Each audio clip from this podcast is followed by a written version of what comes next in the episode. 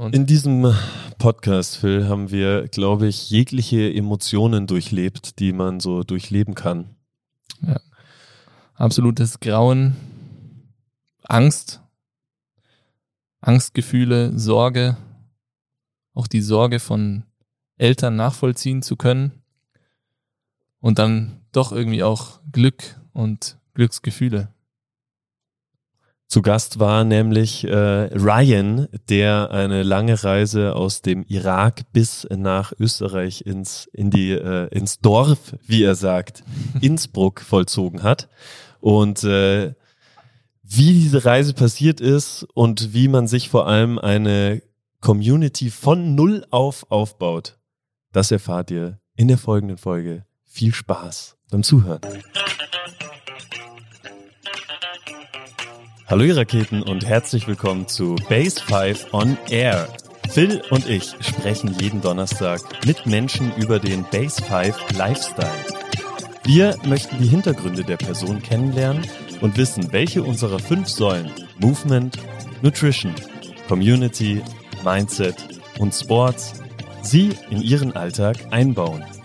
Auch diese Folge wird wieder reich an Tipps, Genussmomenten und tollen Stories, denn heute zu Gast ist ein Mann, der mit 26 neu geboren wurde. Herzlich willkommen, schön, dass du da bist, Ryan. Herzlich Dankeschön. Danke, dass ich da sein kann. Ryan, freut mich richtig, dass du hier da bist. Normalerweise sehe ich dich immer nur im Spiegel, weil Mhm. äh, wenn ich bei dir sitze, viel zu selten allerdings, muss man auch sagen, äh, sitze ich da und sag immer, Ryan, äh, mach so, dass ich in zwei Monaten wiederkommen muss. Und dann äh, komme ich erst nach vier meistens, beim Friseur nämlich. Wir haben schon mal über dich gesprochen hier im Podcast, äh, und zwar in der Folge mit dem Simon Winkler. Mhm. Äh, Shoutout hier auf diesem Wege. Ryan, wie geht's dir heute? Wie voll ist deine Energierakete? Ja, heute zur Zeit, äh, mir geht's sehr gut. Äh, ich liebe Sommer, also das Wetter für mich perfekt. Also die letzten zwei Wochen. Ich meine, ich bin jetzt mit der Zeit auch ein bisschen Tiroler, also ich mag sowieso ein bisschen Winter auch, aber Sommer, die Sonne gibt mir volle Energie und ich lieb's das. Geil. Also mir geht's sehr gut. Das ist schön. Oh, dann wird's äh, die nächsten Tage einen herben Ru Rückschlag für dich geben. ja, das äh, habe ich schon kalt, ne? gecheckt, ja. Scheiße, Ich glaube, Samstag, Sonntag wird wieder Schnee. Ja. Aber einstweilen äh, Sonne genießen. Ja, Ja, auf jeden jede Sekunde. David, wie schaut's bei dir aus?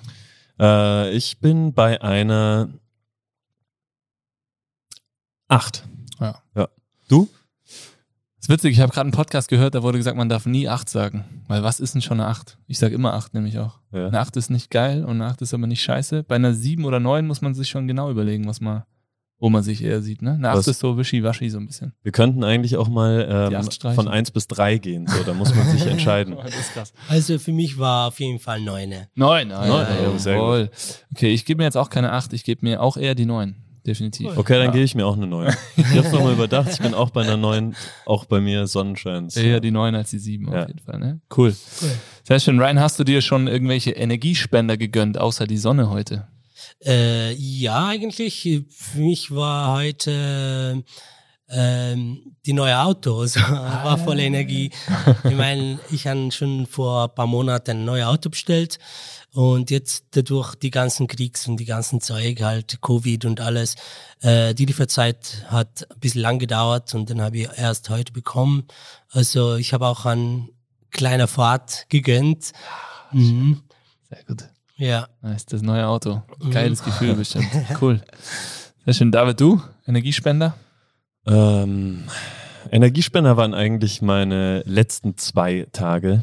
Da waren wir äh, in Ischgl, haben da übernachtet und haben einen geilen Spot gefunden, wo wir mit dem Bus stehen konnten. Zwei Wochen Sonne, Sonne genossen und äh, Ski gefahren. Cool. Zwei Tage, oder? Nicht zwei Wochen. Sonne genossen. Habe ich zwei Wochen gesagt? äh, Aber wäre auch schön gewesen. Ja, nee, zwei Tage. Ich dachte schon, du schaust so skeptisch so aus jetzt.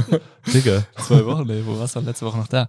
Geil. Du, Phil? Sehr schön. Ja, ich muss auch ehrlich gesagt sagen, ich zehr vom Wochenende. Ähm, Tammy war mit den Kids in Freiburg. Das ist jetzt nicht unbedingt das, was mir Energie gegeben hat, sondern ich habe die Zeit genutzt und einiges mal abgearbeitet, war richtig produktiv und habe währenddessen aber vor allem auch die Sonne genossen, im Garten gearbeitet, ähm, jeden Tag trainiert, Freitag, Samstag, Sonntag und dann äh, Samstagabend einen richtig äh, guten Abend mit äh, unseren zwei Crewmitgliedern gehabt, Dani und Juni.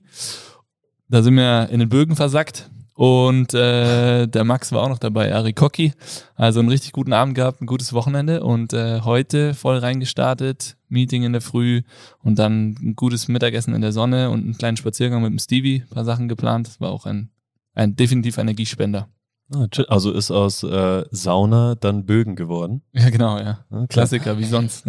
Erst in die Sauna und dann völlig verballert. Nicht nach Hause gegangen.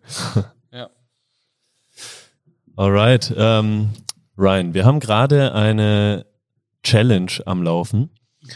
Also laufen im wahrsten Sinne, nämlich ähm, das Build My Base Projekt ist gerade in seinen letzten, seiner letzten Woche oder vorletzte? Nee, schon letzte Woche. Letzte Woche ist es bereits. Ähm, und die Challenge diese Woche ist es, mehr als 10.000 Schritte mhm. pro Tag auf seiner Schrittzähleruhr zu haben. Also mehr als 10.000 Schritte zu gehen. Du hast äh, in deinem Leben Phasen gehabt, da bist du weitaus mehr als 10.000 Schritte gegangen. Ja, da bin ich sehr weit sogar. Ähm, also es gibt natürlich, also ich schaffe die 10.000 Schritte pro Tag, ich glaube jeden Tag, weil ich laufe immer hin und her im Salon und halt up und down, also erster Stock und runter. Und da versuche ich auch im Sommer immer nach Hause zu Fuß zu gehen, aber ähm, es gab echt äh, Phasen, wo ich über, glaube ich, 50.000 äh, Schritte pro Tag geschafft äh, und das war mein Flüchtweg eigentlich, weil Flüchtweg hätte ich schon, also ich bin eigentlich von Griechenland nach Wien nur zu Fuß und da haben wir immer die ganze Nacht gegangen halt und am Tag geschlafen. Und es war jeden Tag so. Ich glaube, ich habe in dem Monat, dem Monat habe ich jeden Tag über 50.000 Schritte geschafft, sicher. Und das ja. immer in der Nacht, oder? Es war immer in der Nacht, ja. Immer in der Nacht, wo Camp Polizei gibt und sowas, weil eben. Ja. Mhm. Ihr merkt, wir sind schon mittendrin im Thema. Es passt leider sehr, sehr gut zur aktuellen Situation. Und äh, umso schöner, dass du dir die Zeit nimmst, um da mit uns auch ein bisschen drüber zu reden, weil ich glaube, es, ist, es gibt momentan nichts Wichtigeres und Spannenderes, als da auch mit Leuten in Kontakt zu kommen, die sowas schon mal erlebt haben, wie es gerade passiert. Und ähm, ja, vielleicht magst du uns dazu noch ein bisschen mehr Infos geben. Ähm, du bist geflohen auf dem Landweg? Nee, erst auf dem Wasserweg, ja? Äh, erst auf dem Wasserweg. Mhm. Nein, zuerst auch vom, äh, zu Fuß von Mosul nach Türkei, weil ich komme eher aus dem Irak. Und als Mosul nach eher, also als Mosul würde von ES begrifft, hätte ich flüchten müssen und bin ich halt zu Fuß von Mosul nach Türkei und dann habe ich in Türkei halt kurzer Zeit gelebt und dann von Türkei ähm, mit dem Schlauchboot nach Griechenland und von Griechenland halt nach Wien war alles zu Fuß. Wir sind äh, super gespannt und werden da gleich noch weiter drauf eingehen, auf deine Geschichte, auf deine Flucht. Mhm. Ähm, bevor wir da äh, jetzt in deinen Fluchtweg eigentlich ähm, und das Ganze, was es mitgebracht hat, äh, drauf eingehen, kannst du noch kurz sagen, wer bist du? Ich bin Was, äh, ist noch nicht vorbei. Mhm. Wer bist du? Was machst du? Wo kommst du her? Und wo willst du noch hin? Ich bin Ryan, 26, äh, na, ich war mal 26, na, 32 bin ich jetzt und äh, ich bin äh, Friseur. Ich arbeite als Friseur seit, seit ewig her, also zwölf Jahre oder sowas. Äh, in Greta kann natürlich bin ich seit fünf Jahren, also ich bin der Älteste in Greta Kahn und ähm, bin jetzt in Innsbruck und ich glaube, ich möchte schon in Innsbruck bleiben. Was war noch eine Frage? Was wolltest du noch wissen? Wo kommst du her? Wo also ich komme komm aus dem Irak und aus Mosul und äh, eben, also jetzt bin ich in Innsbruck und ich möchte schon in Innsbruck bleiben, glaube ich. Ich war jetzt vor kurzem beim Überlegen, ob ich nach einer großen Stadt umziehen, weil ich komme aus einer Riesenstadt, also Mosul ist vier Millionen und da habe ich dazwischen auch in Bagdad gelebt, zwölf Millionen und in Istanbul natürlich auch zwölf Millionen. Und da bin ich halt nach Innsbruck gekommen vor sechs Jahren und Innsbruck war für mich halt ein Dorf. Äh, es war voll klein für mich. Und äh, aber jetzt mit der Zeit, ich muss sagen, ich fühle mich voll wohl in Innsbruck. Ich kann viele Freunde und meinen Job halt natürlich auch. Und ich möchte doch schon hier bleiben. Siehst du Innsbruck immer noch als Dorf oder als Kleinstadt? Äh, jetzt mit der Zeit sehe ich Innsbruck als eine kleine Stadt, weil in Innsbruck, da kannst du alles machen. Also in einem Dorf vielleicht bist du beschränkt, aber in Innsbruck kannst du fast alles machen. Und sportlich ist da perfekt Innsbruck. Das stimmt, ja. Mhm. Also die Kleinstadt. genau, du arbeitest bei Greta Kahn, das hast du gesagt, ähm, und dort haben wir uns auch kennengelernt. Und wir hatten das ein oder andere Gespräch, eben, wo ich dann auch dich ein bisschen ausgefragt habe zu deinem Werdegang, äh, warum du geflohen bist und habe dich dann letztendlich gefragt, ob du Interesse hast, Gast in unserem Podcast zu sein, weil die Geschichte natürlich wahnsinnig spannend ist und so gut zur aktuellen Situation passt wie keine andere. Und ja, deswegen echt vielen, vielen Dank, dass du dir die Zeit auf jeden Fall nimmst dafür. Ähm, wie ist das für dich oder wie war das für dich, wo du aufgewacht bist? Ich glaube, es ist jetzt fünf Wochen her oder sowas und hast gelesen, dass ähm, die Ukraine angegriffen wurde von Russland. Kamen da für dich Erinnerungen hoch oder wie war das? Oder hast du sowieso ständig Gedanken an deine Flucht oder den Grund der Flucht? Natürlich, natürlich. Also ich bin am Anfang erschrocken und ähm, da kamen voll viele Erinnerungen in meinen Kopf. Also ich habe mich an volle viele Family, volle viele Kinder, die flüchten müssen, die Kinder mit äh, sechs Monaten mit der Mama über die ganzen Meer in ein Schlauchboot äh, flüchten müssen. Äh, natürlich, da kamen halt volle, volle schlechte Erinnerungen im Kopf. Und es tut mir echt voll leid, also. Weil Krieg sollte gar nicht passieren. Überall der Welt, also egal ob in Afrika oder in Europa oder in Asien. Krieg halt effektiert am meisten die armen Leute und die Families. Der effektiert gar keinen Politiker oder sowas. Und es tut mir echt leid. Wie für die ganzen Kinder, für die ganzen Families. Mhm. Ja. Du hast zwei Kriege mitbekommen? Ich habe zwei Kriege mitbekommen. Im Irak, oder? Sogar, ja, im Irak schon. Also im Irak habe ich zwei Kriege mitbekommen. Na, sogar drei, weil ähm, äh, ich bin 89 geboren und äh, 1990 war auch ein Krieg, da war ich halt voll Kind, äh, aber habe ich halt erlebt, oder? Ja. Und dann 2003, 2003 die Amerikaner, wo sie die Irak attackiert und dann halt der letzte Krieg 2014 mit IS und so. Und das war dann auch der, vor dem du letztendlich geflogen genau, bist. Genau.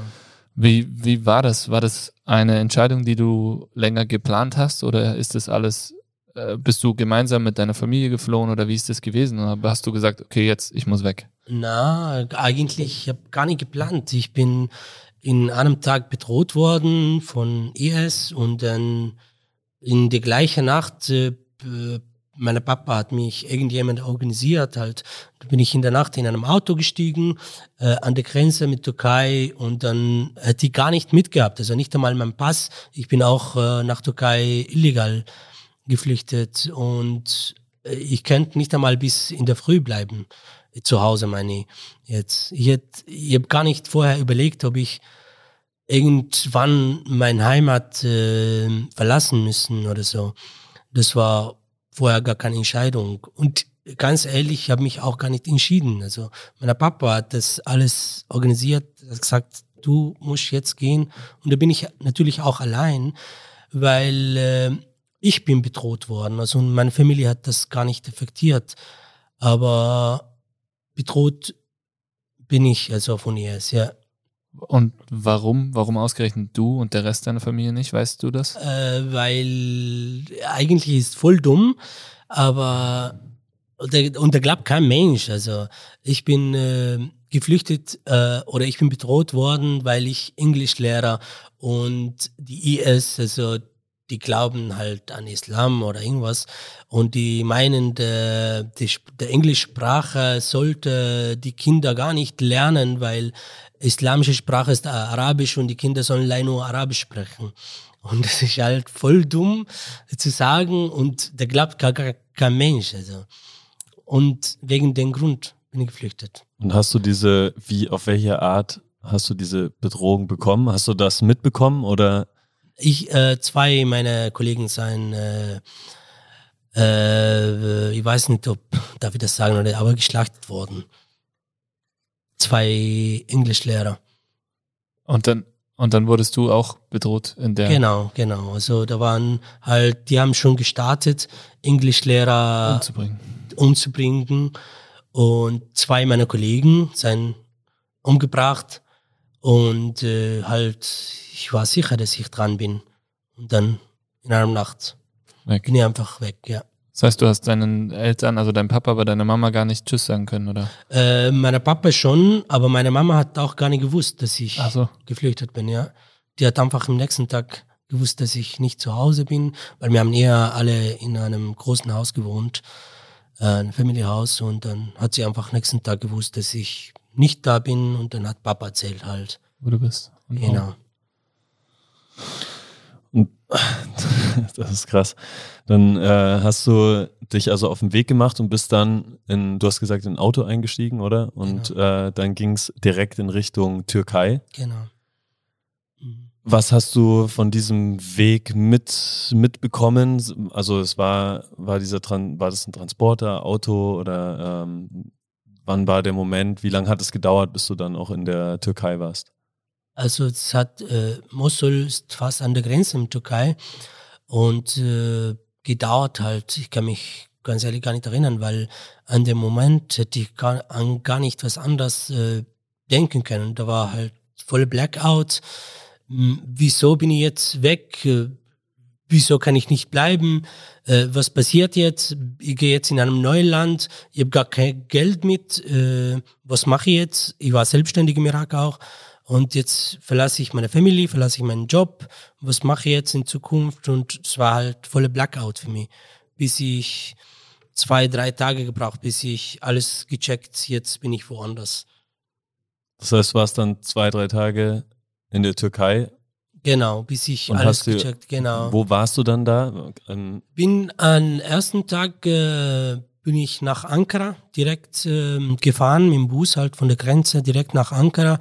Ich kannte ein paar Leute dort, also ein paar Freunde, die haben vorher in Türkei gelebt und da habe ich einfach die die Freunde getroffen, habe ich ein paar Nächte bei ihnen äh, übernachtet und dann halt nach zwei Wochen oder sowas bin ich zu anderer Stadt gegangen, zu Samson.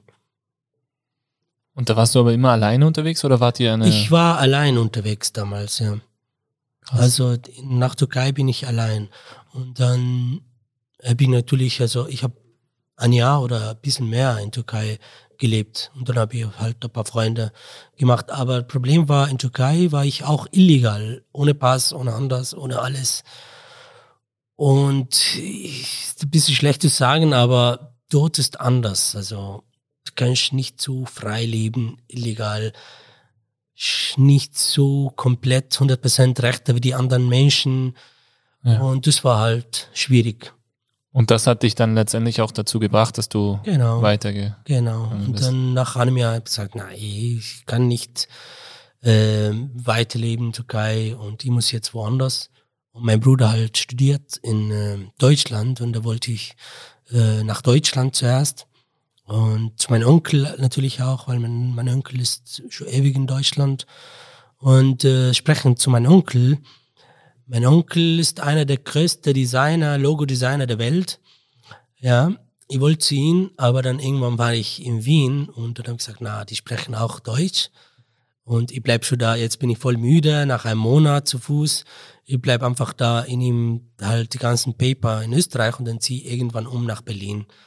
Aber dann bin ich mit der Zeit hier hängen geblieben in Innsbruck. Ja, Schön. Das heißt, einen Monat hat es gedauert von der Türkei nach Wien. genau. Na, Ja. nicht von Türkei, das hat von Griechenland nach Ah, Wien, genau. genau, weil Ja. in Griechenland haben wir auch zwei Wochen dort geblieben, glaube ich, oder so.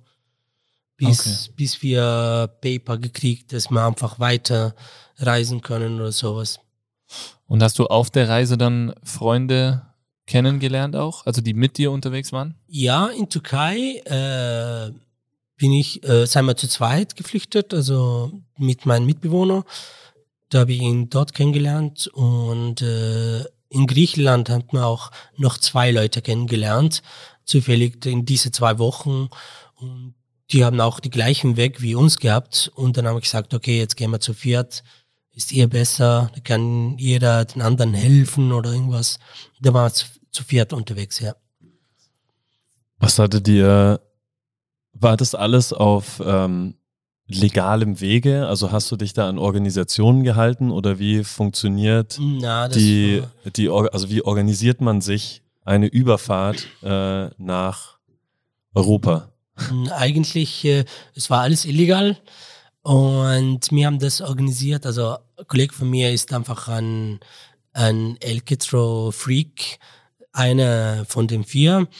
Und äh, wir haben halt äh, jeden Tag äh, unseren nächsten Weg in GPS eingeben und dann haben wir einfach gecheckt, wo im Wald gehen können, dass man nicht in der Stadt äh, unsichtbar von der Polizei, von den anderen Menschen, weil äh, damals, da war auch voll gefährlich halt in Mazedonien, in äh, Ungarn und sowas. Und eben, also GPS. Krass. Und wie habt ihr euch dann ernährt? Also ihr wart tagsüber, habt ihr euch versteckt? Genau. und nachts also seid ihr gelaufen? irgendwo im Wald und im Nacht haben weitergelaufen. Und, und was habt ihr gegessen und wie habt ihr euch da? Äh, wir haben immer Datteln mitgehabt, also Datteln und Wasser und gar nicht mehr. Einen Monat. Ein Monat. Nur Datteln, Wasser, Datteln, Wasser, ja. Also an dem Monat habe ich über 10 Kilo abgenommen. Ja. Mhm. Aber du bist nicht krank geworden auf dem Weg? Immer gesund geblieben oder? Äh, na, krank nicht, aber als ich nach Österreich gekommen, hätte ich äh, die Füße waren voll kaputt. Ja. Also von unten, die waren richtig kaputt und da war ich halt in der Klinik äh, Arzt und sowas. Und Fußbepflege habe ich auch oft gehabt, äh, aber krank na nicht. Und was hat dich auf diesem Weg, das muss ja die Hölle gewesen sein, auch die vier Wochen, vor allem dann, was man für Erinnerungen hat, die Familie zurücklässt und so weiter, was hat dir auf diesem Weg Energie gegeben, immer weiterzugehen und weiterzulaufen und wieder dich zu verstecken und wieder weiterzulaufen? Ähm, Energie hat mir halt äh, mein Leben weiterzuentwickeln. Das war ganz wichtig für mich, weil in Türkei könnte ich nicht weiterentwickeln, könnte ich nicht arbeiten, ich könnte nicht einmal Freunde machen. Also und äh, die Energie halt von meiner Freunde, die die vier oder halt ein bisschen mehr von meinen Mitbewohner, alten Mitbewohner und äh, mein Leben weiter zu schauen, weiter zu entwickeln, weiter normal zu leben. Ich wollte halt weiter normal zu leben.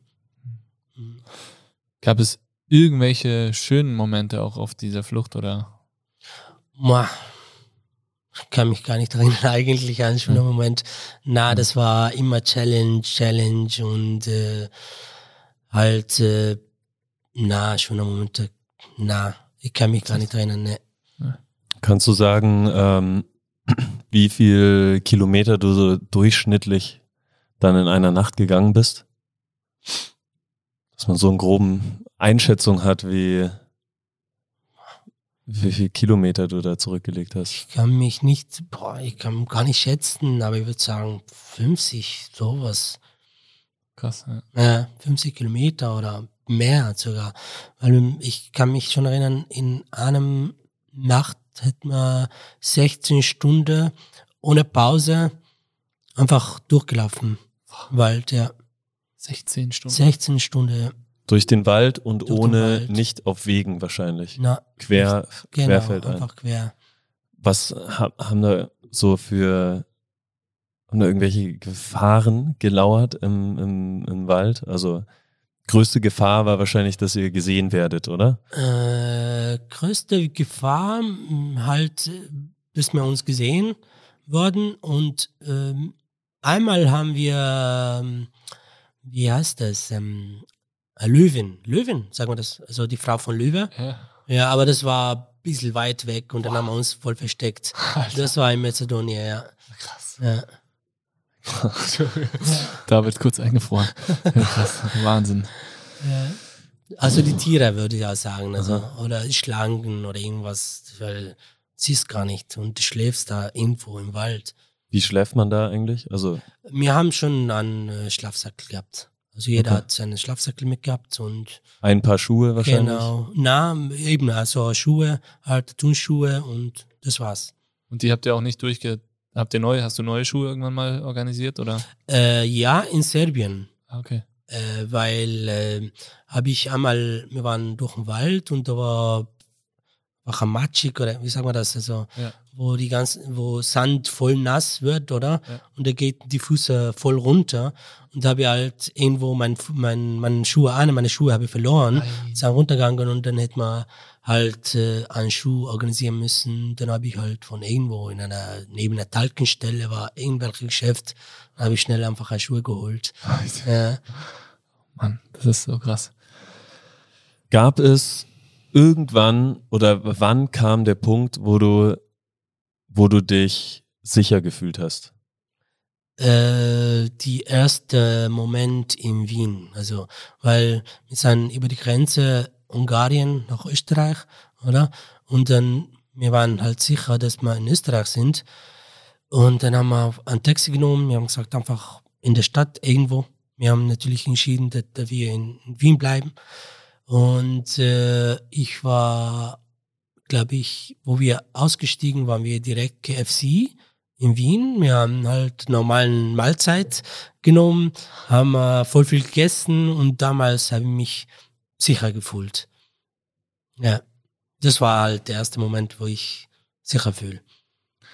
Und wie ist das dann? Du kommst dann in der Stadt an, du sagst, da willst du jetzt erstmal bleiben Mhm. und dann musst du dir die Papiere organisieren und so weiter, oder? Oder geht das erstmal ohne, oder? Äh, na, erstmal ge geht gar nicht. Ähm, wir waren halt am Tag in Wien und da war irgendwelche Demo in Wien. Und äh, wir haben halt gehört von den anderen Flüchtlingen, halt, wir gehen einfach Polizei und wir sagen, ja, wir sind Flüchtlinge, wo gehen wir jetzt, oder? Und da bin ich halt in einer Polizist gegangen und die waren halt die Sicherheit von, von die ganzen Demo. Dann habe ich gesagt, hallo, wir sind zu viert, wir sind, ähm, also natürlich auf Englisch, und äh, wir sind Flüchtlinge, wo müssen wir hin? Und da hat der Polizist gesagt, ja, ich bin voll beschäftigt, such dir einfach einen anderen Pol Poliz Polizist oder irgendwas. Und ich sagte, okay, passt. Und dann sind wir halt irgendwo weiter in der Stadt und dann haben wir halt eine Polizeidirektion gefunden, sind wir hingegangen und dann haben wir gesagt, ja, wir sind Flüchtlinge. Dann haben sie uns nach Dreiskirchen geschickt. In Dreiskirchen gab halt der größte Asylheim in Österreich. Und wir haben halt eine Woche dort in Dreiskirchen haben wir die ganzen Paper gekriegt, halt einen Ausweis, dass man hier, dass man, also Flüchtlingsausweis meine ich, dass man hier bleiben kann oder irgendwelche ID heißt das oder sowas. Und nach einer Woche, die haben uns verteilt, also da gab über hunderte Leute in Traskirchen und da gab jeden Tag, da kommt halt jeden Tag ein Bus, also ein Postbus und äh, die steigen Leute an und im Bus verteilt die Leute überall ähm, in Österreich, halt schon geplant von, von Traskirchen, Im ganzen Land. äh, im ganzen Land, genau. Und äh, nach einer Woche äh, unser Name halt gekommen, das haben wir verteilt und in meinem Paper ist gestanden Tirol. Ich wüsste gar nicht, wo ist Tirol oder was, wo bin ich hin jetzt? Und äh, eben, da sind wir halt in einen Bus gestiegen. Wir waren 20, 25 Leute. Ein paar Leute seien über Österreich, Niederösterreich, irgendwo halt da im Weg ausgestiegen. Und äh, natürlich Innsbruck war der letzte. Und jeder steigt aus. Mein alter Mitbewohner steigt aus in Lienz, hat er vorher gewohnt, ich meine, äh, jetzt wohnt er in Graz äh, in Lienz und er wollte halt mit meinem alten Mitbewohner und mein, mit meinem Freund aussteigen. Dann haben sie gesagt, na, du, du, dein Name ist nicht da, du bist Innsbruck. Und er sagt, na, ich, ich möchte halt mit meinem Freund. Und dann haben sie gesagt, na, bis Innsbruck und dann steigen die Leute aus, steigen die Leute aus und da war ich die Letzte. Und da war ein Uhr in der Nacht, bin ich halt geschlafen, glaube ich um halb zwölf oder sowas. im Bus, da kommt ähm, der Buschauffeur und da sagt er, hallo, jetzt sind wir da, jetzt musst du aussteigen. Da waren wir in Dreiskirchen. Da bin ich halt äh, ausgestiegen. Äh, eine Heimleiterin hat, äh, hat, hat, hat mich übernommen. In der Nacht mich halt, ich kann mich noch immer sehr gut erinnern, die hat mich an Kass, äh, Käse, Zemmel, irgendwas gegeben zum Essen. Dann habe ich gegessen, dann hat sie mir mein Zimmer gezeigt und äh, die neue Mitbewohner, die Zimmer war 18 Quadratmeter zu fünft mit noch vier Iraker. Äh, und äh, in der Nacht bin ich halt direkt geschlafen, die anderen waren auch beim Schlafen. Äh, und dann in der Früh haben wir einfach vorgestellt und war, die, die Leute waren voll nett halt und wir haben noch immer eine geile Beziehung, also wir treffen uns noch immer. Also die, die anderen vier kann ich sagen, die sind schon my family. Echt, oder? Ja. Und die, die, sind auch alle noch hier in Innsbruck? Die sind alle noch hier in Innsbruck. Einer mhm. immer in Telfs, aber halt cool. Tirol, ja. Ja, schön. Okay, das heißt, unsere nächste Frage wäre gewesen, wieso Innsbruck? Du hattest eigentlich gar keine Wahl. Also sie haben Na, dich dorthin ich, geschickt, wo sie. Wie gesagt, also ich hätte mich gar nicht entschieden können. Äh, für mich war das halt nicht meine Entscheidung. Und für mich war halt, wie gesagt, vorher, Innsbruck war, ist gar keine Stadt in meinem Leben für mich. Also, das ist voll klein, voll Dorf. Ja. Aber mit der Zeit, nein, ich muss sagen, jetzt Innsbruck ist der perfekte Stadt für mich. ich liebe Innsbruck, ja. Das ist schön zu, schön zu hören. Nach dieser ähm, langen, also nach diesen Strapazen, die du auf dich genommen hast, wie, also ähm, mir fehlen so ein bisschen die Worte auch, aber wie ist es dann, wenn du, wenn du hier in Innsbruck bist, du hast deine Mitbewohner, wie baust du dir jetzt hier in diesem Dorf, äh, was es in deinen Augen ist, äh, eine neue Existenz auf? Also manche neue Freunde, neue Gesellschaft. Neue Freunde, neues Netzwerk, Job finden. Mhm. Das ist ja ein riesengroßer Prozess. Sprache. Ja, Sprache, Sprache ähm, äh, am Anfang war voll schwierig, aber jetzt mit der Zeit kann ich sagen, na, ist halt voll leicht. Aber der erste Schritt, was ich gemacht halt, äh, in erster Woche habe ich mich angemeldet in einer Sprachkurs, also Deutschkurs. Und äh, von, von erster Woche habe ich angefangen Deutsch zu lernen, weil ich ich habe immer gewusst, dass Deutsch ist der Key, oder? Also ähm, ist der du kannst viel viel Türe öffnen mit dem Deutsch, oder? Du du lebst auch in einer deutschsprachigen Land und musst halt Deutsch lernen. Und ähm, am Anfang war auch schwierig mit dem Job, äh, weil wir hätten gar nicht arbeiten können, bevor wir die, ähm, wie sagen wir das, also die ganzen positiven Asylbescheid kriegen, können wir gar nicht arbeiten, oder? War da eigentlich noch ganz kurz äh, unsicher, dass du in äh, Österreich bleiben kannst? Also genau. stand es in der Luft noch, dass du wieder zurückgeschickt mhm. wirst? Äh, zurückgeschickt, also ich meine, Österreich äh, schicken noch immer keine Leute zurück nach Irak. Äh, zurückgeschickt nicht, aber es war auch unsicher, dass ich einen positiven Bescheid kriege weil man wartet halt auf ein Interview und äh, du siehst vom Richter und erzählst deine Geschichte und der Richter halt entscheidet, ob du positiv, ob du lügst, ob du irgendwas halt.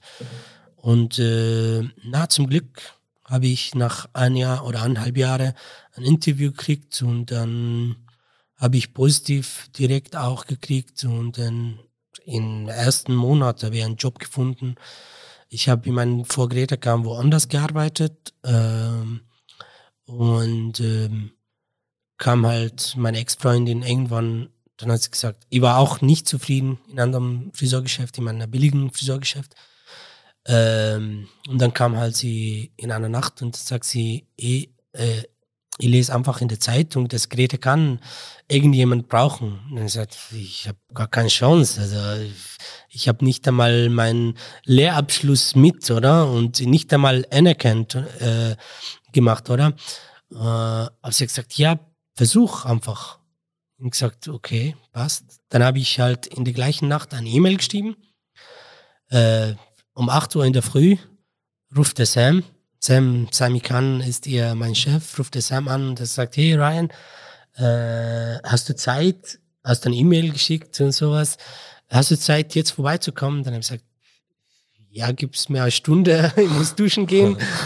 Und dann äh, bin ich duschen gegangen und dann bin ich halt direkt zu Sammy. Haben wir ein nettes Gespräch ge gehabt. Äh, ich habe ihn von erster Blick voll geliebt. Er ist der geilste Chef, die ich jemals im Leben gehabt. Und äh, hat funktioniert halt. Ja.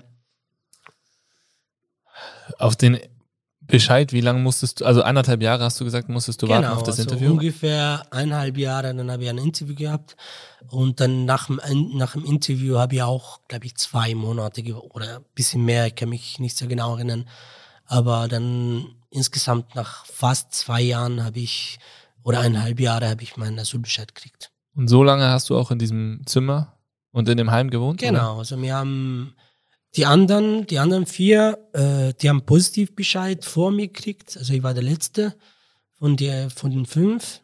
Äh, wir haben immer zusammen gewohnt. Also ja. Krass. bis sie äh, ne, den Asylbescheid, positiven Bescheid kriegt und dann bin ich halt umgezogen. Was waren so die, äh, was war denn für dich jetzt das größte Problem, das größte Hindernis, die größte Hürde, die du ähm, hier in, äh, in Österreich hattest? Größte Problem, also ich weiß nicht, ob kann ich das Problem benennen oder nicht, aber äh, ich finde es ein bisschen schwierig, Freunde zu machen da in Österreich. Also und äh, gerade am Anfang da 2015, 2016, die Leute waren noch nicht so offen wie jetzt. Äh, das war für mich eine Herausforderung, Freunde zu machen und halt. Wieso? Also wieso? Ich weiß nicht. Ich fand die Leute damals, ich weiß, äh, nicht so offen wie jetzt, würde ich sagen. Oder habe ich halt da falsche Leute getroffen, wahrscheinlich. Wie hast du das gespürt, dass äh, ähm, die nicht so offen waren? Ähm, ich habe immer versucht, halt neue Leute kennenzulernen, neue, neue Leute oder neue Freunde zu machen. Und die Leute waren, ein paar Leute waren halt voll Distance, die möchten halt nicht mit einem Iraker oder einem Flüchtling oder sowas, der hat Angst gehabt vielleicht oder irgendwas. Aber mit der Zeit, oder habe ich vielleicht was Falsches gemacht damals, aber mit der Zeit muss ich sagen, jetzt geht wieder sehr gut. Ja. Wie hast du deine ersten Freunde, wer waren deine ersten Freunde? Ähm, meine ersten Freunde waren die äh, Heimleiter im Asylheim. Also wir, wir haben noch immer Kontakt sogar. Also erstmal ausgehen in Innsbruck war mit meiner Heimleiterin zum Beispiel. Äh, ähm, Wo seid ihr da hingegangen? Äh, Wo wart ihr? Aftershave damals. yes, nice. Ja. Okay, cool. Tagswauf. Damals war ein Aftershave, ja. Und dann nachher gab halt äh, äh, Montag, Mustache-Montag Ja. Treffen oder irgendwas ist geheißen. Da war ich halt auch im Mustache. Ich meine, Mustache eher mein Lieblingsbar Ja. in Innsbruck. Ja. Das ist schön. Ja. Und äh, meine Ex-Freundin war auch der erste Freunde, die ich hier kennengelernt. Also sie war halt meine Deutschlehrerin. Ich habe sie in Deutschkurs kennengelernt. Und leider, wir sind noch nicht mehr zusammen, aber ich habe sie, glaube ich, im ersten Monat kennengelernt, Krass. wo ich hier war. Cool. Was glaubst du, wie wichtig ist so eine Gemeinschaft oder ein Netzwerk sich aufzubauen, um wirklich anzukommen? Ist das sehr wichtig und sehr entscheidend? Auf jeden Fall ist sehr wichtig, um einen neuen Job zu finden. Also Freunde einfach mit ihnen Gespräche zu öffnen. Ähm, na, Menschen ist ganz wichtig in meinem Leben und ich glaube, also Netzwerke zu bauen ist sehr wichtig. Ja. Auf jeden Fall, ja. Hast du irgendwelche, also es gibt ja auch die Situation jetzt ohne äh, von wo zu flüchten, äh, zum Beispiel ein Umzug, jobbedingt oder wie auch immer, dass man in eine Situation kommt, in der man wieder komplett sich äh, ein neues Freundesnetzwerk und so weiter aufbauen muss. Ähm, hast du da irgendwelche Oder was ist dein Tipp, wie man, ähm, oder wie hast du das gemacht? So Äh. dieses Netzwerk aufzubauen und sich eine neue Community zu schaffen. Äh, wie ich das geschafft halt, äh, meine meisten Freunde kann halt äh, von ausgehen. Oder, also halt offen zu bleiben, ist mein erster Tipp, ähm, Sprache zu lernen, weil ich fand auch Leute, die hier in Österreich leben, die, die reden gern Deutsch. Äh, und obwohl, na, die jungen Leute sind auch voll offen. Äh, Sprache zu lernen auf jeden Fall. Ähm, offen zu bleiben, ähm, offen für neue Leute kennenzulernen, neue Essen, neue, äh, ich, ja halt offen in general sozusagen. Und wie eng ist dein Kontakt noch zu deinen alten Freunden? Ist der aus dem Irak? Hast Aus du noch. Kontakt? Und Familie vor allem? Natürlich, Wie war das auf der, auf der Flucht auch? Hast du Kontakt halten können zu deinen äh, Eltern? In, an dem Monat, also wo ich in Türkei gelebt, habe ich immer Kontakt gehabt, aber an dem Monat habe ich gar keinen Kontakt gehabt, also oder fast keinen Kontakt gehabt, weil wo ich auch äh, geflüchtet von Türkei nach Griechenland im Schlauchboot äh, wollte ich meiner Familie gar nicht erzählen. Der, da war halt natürlich meine Mama voll dagegen, Ja. wenn sie wisst, dass ich in ein Schlauchboot in der Nacht einfach einsteigen und durch die Meer sechs Stunden mit den ganzen Wellen und so. Ähm, erst Kontakt mit meiner Familie gehabt, richtig Kontakt, wo ich in Wien gelandet. Da habe ich halt meiner Mama gesagt, hey Mama, ich bin jetzt in Wien. Wie bist du und so? Und er sagt, ja, ich kann es dir gar nicht erzählen. Hauptsache bin ich jetzt in Wien halt. Ja. Ja, Ah, Das kann man sich nicht vorstellen, was sie sich für Sorgen gemacht haben muss. ja. oder? Unglaublich. Freunde, ganz ehrlich, die im Irak leben, da habe ich, habe ich halt mit meinen engen Freunden, die, die sind vier, fünf, glaube ich, oder sowas, noch immer viel Kontakt. Aber Studienkollegen oder sowas, na, nicht mehr. Nicht mehr. Nicht mehr so, ne. Okay. Boah, es ist echt schwierig, schwierig, äh, sich reinzufühlen, aber umso schöner, dass du dich da so öffnest, weil ich finde es wahnsinnig spannend. Die, die Flucht auf dem Schlauchboot, wie viele Leute wart ihr da? Ah, okay, ja. Das Schlauchboot war eigentlich äh, für 19 Leute, steht sogar drauf, 19 Personen. Wir waren 62 Personen. Ja. Mit Kindern, mit Frauen, mit alles. Und dann sechs Stunden lang. Über sechs Dunkel. Stunden sogar. Und dann, ähm, glaube ich, nach vier Stunden oder sowas, der Motor war kaputt und dann waren wir halt mit dem Meer hin und her. Die, die, die Wellen nimmt uns rechts und links und dann ähm, nach, glaube ich, eine halbe Stunde oder sowas kam ein Militärschiff von Griechenland. Die hat uns gesehen und dann hat sie uns genommen äh, nach Griechenland. Das kann man sich, glaube ich, auch nicht vorstellen, was da für eine Stimmung auf dem Schlauchboot war, oder? Oder ja, das, das war Horror, also vor allem wie, wie die ganzen Kinder, wie die ganzen Frauen. Also, wir haben, also ich bin eingestiegen in einem Boot, wo viele Frauen und Kinder okay. mit waren, ja. Ist das, ähm, unterstützt man sich da gegenseitig und wie kann man sich da unterstützen in solchen Situationen?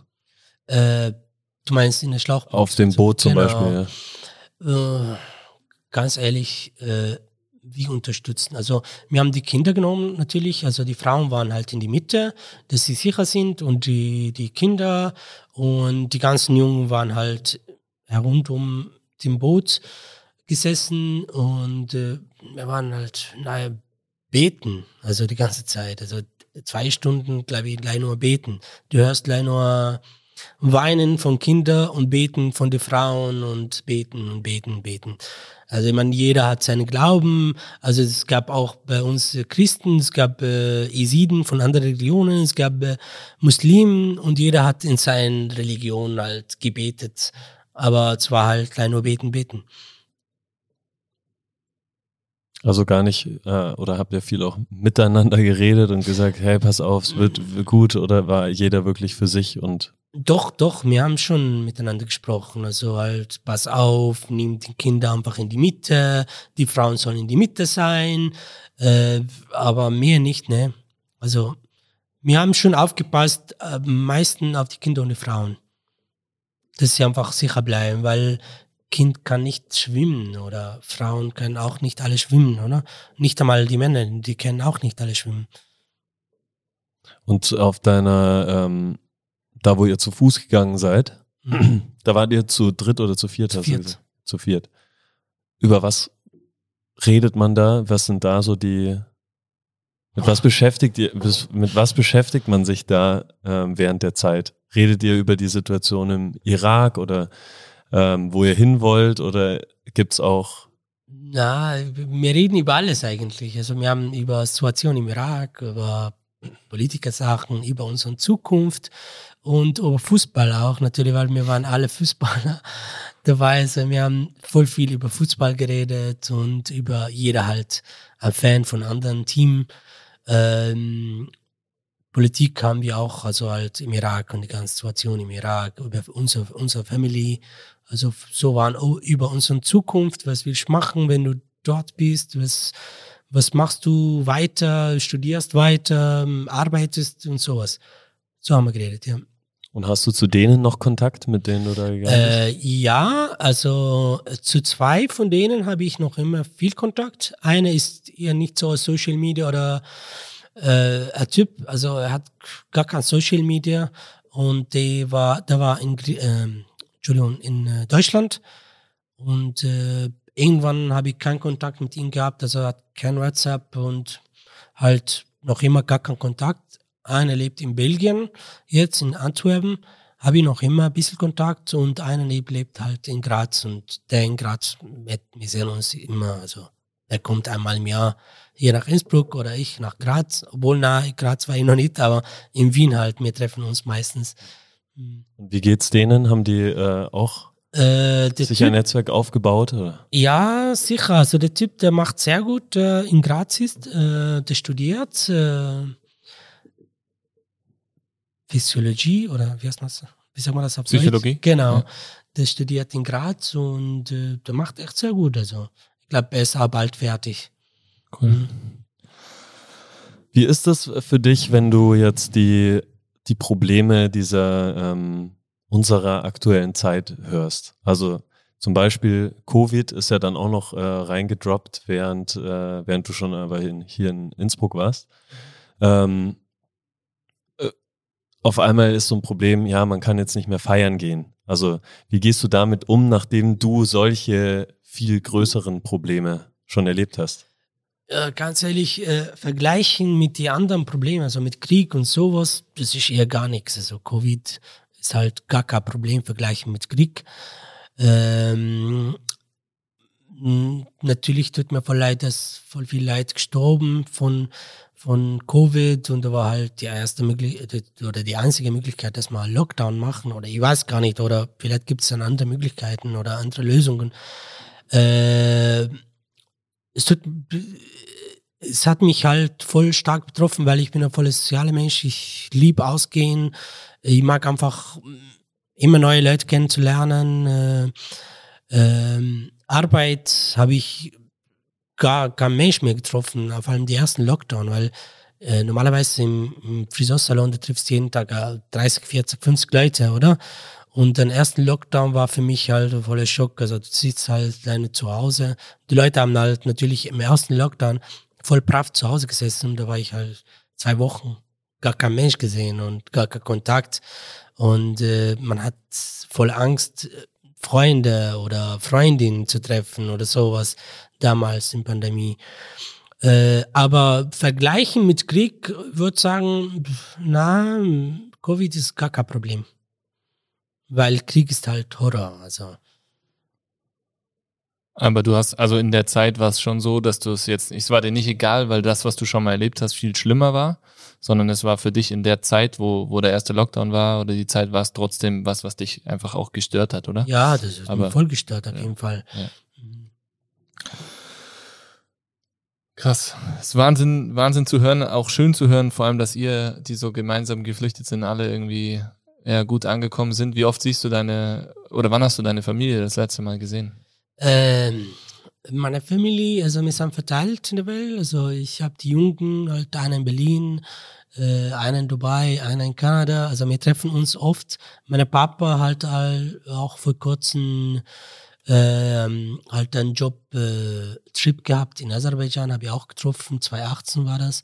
Äh, meine Mama habe ich seit sieben Jahren gar nicht gesehen und meine zwei Schwestern auch, also seit sieben Jahren, seit ich geflüchtet bin, habe ich gar nicht gesehen. Hast du deine Mama nicht mehr gesehen, weil ja. du selber auch nicht zurück kannst, oder? Du kannst nicht Na, ich kann nicht mehr zurück, leider. Äh, was, was hindert dich? Also darfst du gar nicht mehr einreisen? Ich darf jetzt äh, gesetzlich nicht mehr hinreisen, weil ich habe einen Konversionpass von Österreich und es steht halt äh, in dem Konversionpass, ich darf überall in der Welt außer Irak. Aber hoffentlich, wenn ich die Staatsbürgerschaft kriege, ich habe mich angemeldet und hoffentlich, wenn ich das kriege, dann kann ich schon hinreisen. Ja. Ja. Und dass deine Mom hierher kommt, das äh, zu Besuch mal für einen Urlaub, das geht nicht, oder? Äh, oder? Es, geht schon, aber ist nicht so leicht. Also ein Visum zu beantragen, vor allem von Irak nach Europa, Schengen und sowas, das ist halt voll schwer. Und da dauert halt vier, fünf, sechs Monate. Äh, wir haben halt letztes Jahr geplant, dass wir uns in Türkei treffen, dass sie nach Türkei kommen. Mhm und ich reise nach Türkei und da treffe ich meine Mama dort, aber äh, da kam Lockdown und äh, haben wir auch verschoben nach dem Lockdown und dann die Schwester hat Matura gehabt im Juli und unseren Urlaub ist geplant halt, äh, wir haben einen Family Urlaub geplant mhm. und unseren äh, Urlaub geplant im August und plötzlich halt kurz vorm Juli ist der Matura nach äh, August verschoben Nein. und dann hätten wir die ganzen Trip absagen müssen. Und dann habe ich gesagt, okay, jetzt melde ich mich an für die Staatsbürgerschaft und hoffentlich kriege ich das schnell wie möglich. Und dann kann ich halt hinreisen. Hoffentlich. Krass. Und äh, wie ist das für dich, wenn du, also du hast sie ja noch nicht, die Staatsbürgerschaft, aber wenn Nein, du sie bekommst, wie ist das für dich? Ist das ein nochmal ein besonderer Schritt, weil du gibst ja dann nochmal etwas von deiner alten Identität auf mhm. eigentlich. Alles dann. Äh, ganz ehrlich, äh, ich habe mich immer frei gefühlt. Also ich, ich fühle mich noch immer, ich bin überall der Welt. Also ich hasse die ganzen Grenzen, Geschichte, die ganzen Wassergeschichte und sowas. Also mir macht nicht so viel. Äh, Iraker bleibe ich immer im Herz. Ähm, wird halt viel leichter für mich, weiter zu reisen, für meinen Job, für alles. Fühle mich auch sicherer hier, weil jetzt zurück nach Irak möchte ich nicht mehr, weil bin ich hier gekommen vor sechs Jahren und dann habe ich alles von Null angefangen, wo ich alles hinter mir lassen müssen im Irak. Und wenn ich jetzt nach Irak wieder hergehe, dann muss ich alles wieder von Null anfangen. Dann muss ich alles, was ich hier gebaut, hinter mir lassen. Und äh, ich habe mich, also vor, vor ein Jahr oder sowas, habe ich mit mir einfach selber gesessen und gesagt, okay, jetzt will, was willst du jetzt? Willst du hier bleiben? Willst du auf eine Staatsbürgerschaft anmelden und verbringst du halt dein ganzes Leben hier als Österreicher oder magst du zurück? Und dann irgendwann kam die Entscheidung, dass ich hier bleiben möchte. Ich mag das Leben hier, es ist viel sicherer für mich viel sicherer für meine Zukunft, wie wenn ich irgendwann eine Family habe oder sowas, viel sicherer für meine Kinder und äh, eben dann wird halt viel leichter für mich, wenn ich den Staatsbürgerschaft kriege. Das ist der Ryan Tiroler auf einmal. Ja, kriege ich auch Lederhose von Sam. Also Sam, hallo Sam, Lederhose. Lederhose, kann man schon mal einkaufen. Geil. Wahnsinn. Ja, cool. Das ist doch schön. Schön zu hören und auch schön, dich so zu sehen, weil das sieht äh, man sieht dir an, dass du da glücklich bist und dass das äh, bin mega glücklich, ja. Dem, was du erlebt hast, echt wunderschön. Und heute auch noch ein neues Auto bekommen. Auch noch. Ja. Freue mich. Zum äh, Abschluss ähm, ein Tipp oder fünf Tipps von dir, ähm, wie äh, wir uns, also eigentlich fünf Tipps von dir an uns, ähm, wie kann eine bestehende Gesellschaft offener, du hast vorher gesagt, offen bleiben, auch äh, selber, wenn man ein neues Netzwerk aufbaut. Aber wie kann ein bestehendes Netzwerk, eine Community offener sein gegenüber Neuankömmlingen, Flüchtlingen, wie auch immer? Ich weiß gar nicht, ob ich ja fünf Tipps finden kann, aber ich sag's halt ein paar Tipps. Erste Tipps, ähm, offen für die anderen Menschen, andere Kultur, äh, Mühe geben, äh, nimm die Leute voll ernst, ähm, und halt die Leute, die, die, weil es gibt voll viele Leute, die können auch nicht Englisch und die lernen gerade Deutsch und die haben halt äh, bisschen gebrochene Deutsch. Also ich würde sagen, Mühe geben, einfach mit Leuten normal reden, so wie wenn gar nichts gibt. Also so wie wenn sie an normale Leute auf der Straße, so nicht so von der anderen Welt oder anderer Kultur oder und offen bleiben auf jeden Fall, ja. Ernst nehmen, Mühe geben, offen bleiben. Offen bleiben, ja. Cool, ja. Es gibt ja immer mehr, die jetzt auch Flüchtlinge aufnehmen. Ähm, das war aber bei euch eigentlich gar keine Frage, oder? Ob du bei irgendwelchen privaten Leuten unterkommst hier in Innsbruck, sondern da war es klar, dass du in das Heim gehst. Genau, oder? also ja eben. Ja. Also bei uns war eher anders. Also wir hätten schon im Asylheim bleiben müssen. Hättet, okay. Anfang, ja. ja. Wow, was für eine Folge. Vielen, vielen Dank, Ryan, dass du dich so geöffnet hast oder uns da so viel Einblicke gegeben hast und, und den, uns und den Zuhörer und Zuhörerinnen. Ähm, wirklich sehr, sehr eindrucksvoll und wunderschön zu sehen, dass du hier so glücklich bist und äh, ja, hoffentlich bald auch mal bei einer Base 5 Trainingssession mit dabei. Können wir gleich einen Termin ausmachen. Ja. und äh, ja, ich mache wieder einen Termin aus. Wird auch schon wieder Zeit. ich wollte es auch gerade ansprechen, aber ich wollte jetzt auch nicht auf den Schlips treten, äh, Ryan. Nee, nee. Nicht, dass es erst gestern passiert ist. Nee, ja, Gut. danke. Danke euch, dass ich da sein kann, dass ich äh, danke für die Einladung und äh, war voll nettes Gespräch. Also ich sprich auch voll gerne über mein Leben. Ich bin halt voll offener Mensch und danke, danke nochmal. Danke. Danke dir. Super spannend von, also jegliche, ich habe jegliche Emotionen durchlebt, von ja, äh, Grauen bis hin zu irgendwie auch so ein glückliches Gefühl, ja. Ankommen. Schön. Schön, vielen Dank. Ähm, wie immer posaunen wir jetzt noch einmal in die Welt hinaus. Und zwar alle Fäuste in die Mitte. Phil und ich schreiben Bass, du, Ryan und liebe Zuhörerinnen und Zuhörer, ihr schreit Five und die Fäuste fliegen in die Luft. 3, 2, 1, Bass! Five! nice.